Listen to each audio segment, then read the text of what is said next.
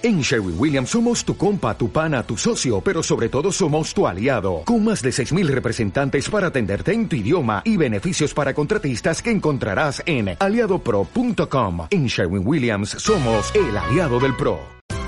Esto es una producción de Mindalia Televisión y Mindalia Radio, audiovisuales sin ánimo de lucro de mindalia.com, para aportar conocimiento y crear conciencia. Mindalia.com, la primera red social de ayuda altruista a través del pensamiento. Pues buenos días. Me llamo María José y soy maestra del Colegio Padre Manjón de Granada.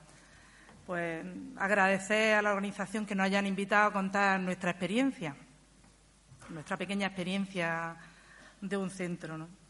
Eh, pensando, pues eso que íbamos a contaros ¿no? Eh, en este foro, pues hace cinco o seis años eh, solo soñábamos con un colegio, no, éramos, no era director ni yo jefa de estudio, éramos simples maestros de, del colegio, pero soñábamos con otro colegio mejor, queríamos, no sé, nos, nos encantaba mm, pensar que podía existir otra educación, una educación diferente ¿no?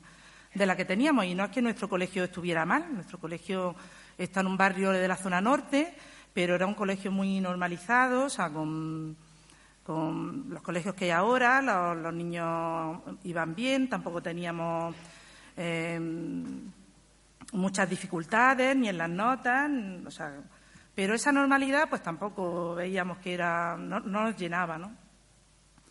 Y hablábamos, ¿no? Los cambios siempre se producen en círculos pequeños y decíamos, ¿por qué no puede existir? A ver qué hay por ahí. Entonces, desde luego, en nuestro, en nuestro caso, los cambios llegaron de la mano de la formación. ¿no? Necesitábamos ver qué, qué existía por ahí, qué colegios había, qué metodologías. Y, y, es verdad que en, el CD Granada aquí nos ayudó muchísimo porque siempre nos ofrecía, había gente muy potente, ¿no? En mi, en mi, caso Pepe, que yo soy de educación infantil, estaba allí, siempre traía novedades y cursos y lo hacíamos. Entonces, en esos cambios, pues empezamos a ver en qué metodologías existían y, y incluso viajar. Pues nos fuimos eh, a Albacete a conocer otros modelos de colegios y nos fuimos a Bilbao a ver qué, había por allí y nos fuimos a, a congresos, a Segovia, a Valencia. Bueno, además de conocer otras ciudades, y vimos en esos modelos, que había muchos, pues Proyecto Roma, aprendizaje de servicios, todo, vamos, todo en la línea de, de, escuelas inclusivas, de colegios abiertos, en los que hubiera mucha participación, en las que todo el mundo tuviera cabida, todas las necesidades, pues en ese rumbo fue donde encontramos comunidades de aprendizaje. A nosotros ese proyecto nos entusiasmó porque era un proyecto muy abierto, es un proyecto muy abierto en el que todo lo que hacíamos ya en el cole y, los sueños que teníamos pensábamos que, tenían cabida y que, y que, podía ser, ¿no? que podían encajar en nuestro cole. Y entonces pues empezamos a entusiasmar a otros compañeros, a otros voluntarios, a otras personas de nuestro alrededor, a contárselo.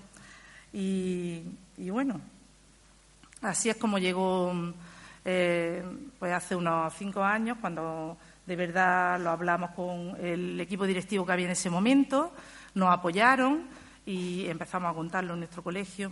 Y, bueno, pues tuvimos suerte y, nos apoyaron y quisieron empezar a hacerlo. Eh, bueno, lo importante de, de, soñar es que cuando empiezas a contarlo es cuando se va construyendo de verdad el sueño, ¿no? Porque hay personas que se suman, que te aportan sus ideas y, ¿Voy bien de tiempo ahí? y entonces, cuando de verdad con, más gente que nos aportaba ideas, eh, empezamos a construirlo y a organizarlo, a ver lo que podíamos hacer en nuestro cole, eh, en nuestro colegio. Entonces, comunidades de aprendizaje, pues una de las fases que tiene es la fase del sueño, pero antes de contarla yo, va a pasar David a contaros para qué hacíamos todo esto de,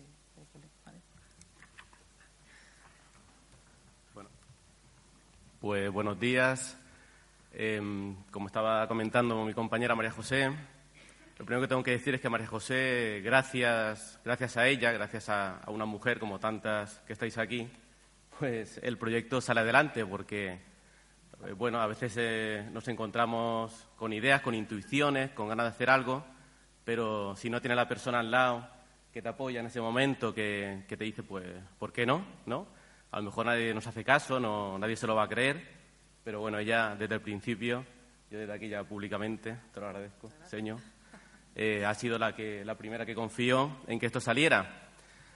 Eh, como ya he dicho antes, ¿no? nosotros, bueno, éramos maestros de base, estábamos ahí, como tantos de vosotros y vosotras, queriendo hacer algo distinto, y tuvimos la suerte de, de nuestra inquietud contagiarse la gente. Pero como todo, esto era un círculo muy pequeñito al principio. Éramos dos, un círculo de dos, luego un círculo de cuatro, luego un círculo de diez, luego un círculo de quince. Ahora estamos 35 docentes en el centro, cada uno con su nivel de, de intensidad, con su apetito, ¿no? como decían ayer, cada uno, hay gente que tiene más hambre, gente que todavía ni lo huele, pero ahí estamos todos, todos juntos, y lo que queremos es tirar para adelante. Nuestro gran reto es, la diversidad, o sea, lo que nosotros la, magia que hemos descubierto en la educación, la magia que hemos descubierto en la clase, es la diversidad. Nuestro sueño real es conseguir que cuando un chaval entre en el aula, no, vean, no vea ningún compañero igual. O que cada uno tiene, tiene algo distinto que aportar. Y dentro de eso entra la famosa inclusión, ¿no? Entra eh, cómo romper, cómo romper este espacio, esta exclusión que muchas veces en los colegios sin querer hacemos, y es catalogar a los niños con una etiqueta y, decirle a ese niño que hay tiempos durante la mañana que no puede estar con sus compañeros, que tiene que salir del aula porque tiene un programa específico que hay que impartirle en un aula de apoyo aparte eh, o tiene que ir a una aula específica.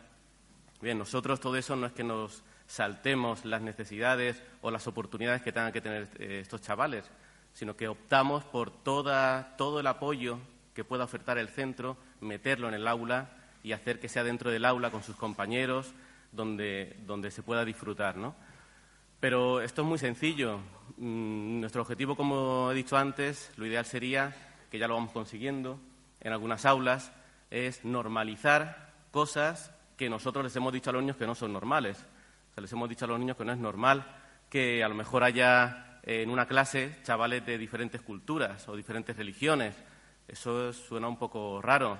Eh, les hemos dicho a los chavales que un niño autista en una clase o un niño Asperger en una clase o llamarle lo que os dé la gana, eh, no es normal, tiene que estar en otro espacio.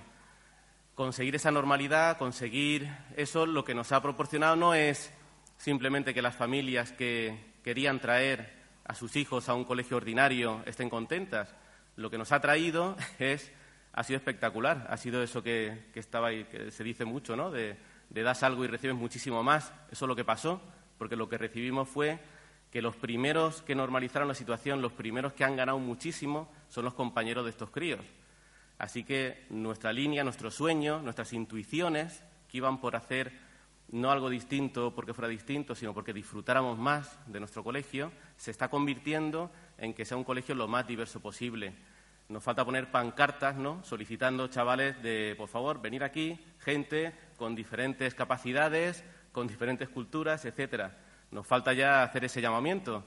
El llamamiento está ocurriendo boca a boca con familias que dicen, oye, pues estamos a gusto. Hay que decir, y, eso es lo bonito de la vida, ¿no? que esto es un camino que estamos recorriendo juntos, que cada vez nos juntamos más, cada vez tenemos más hambre de hacerlo, pero que está, que está lleno de obstáculos, vamos, esto es una pasada, cada día es una batalla, pero es una batalla que, como decían también aquí ayer, eh, los que lo hacemos convencidos, pues estamos encantados de hacerla. Que eh, me gusta esa frase de no considerarlo trabajo, pues, pues genial, porque lo hacemos disfrutando y demás. Eh, no tiene límites, no tiene horarios. Mm, todo esto transmitirlo y contagiarlo a los compañeros de un colegio es complicado, es muy complicado. Mm, yo hoy me llevo muchas de las cosas que, que, se dijeron aquí, ¿no? Yo eso de me lo llevo, yo voy cargadísimo. y eso de, eh, no le quites la razón a la gente, ¿no? Dale la razón, déjala que se exprese, que diga, qué tal. Efectivamente, el colegio, si yo algo estoy aprendiendo de los, dos años que llevo de dirección, es a estar calladito y escuchando a los demás, porque todo el mundo tiene muchísimas cosas que decir, los niños, las familias, los compañeros, todo el mundo quiere hablar, todo el mundo abre esa puerta y quiere soltar ahí su percepción, su opinión, sus razones, su alegría, su descontento. Es que eso es un lujo. Y eso, claro, yo tengo la suerte de recibirlo y ahora se lo suelto a mis 35 compañeros y entre los 35 a ver qué hacemos, ¿no?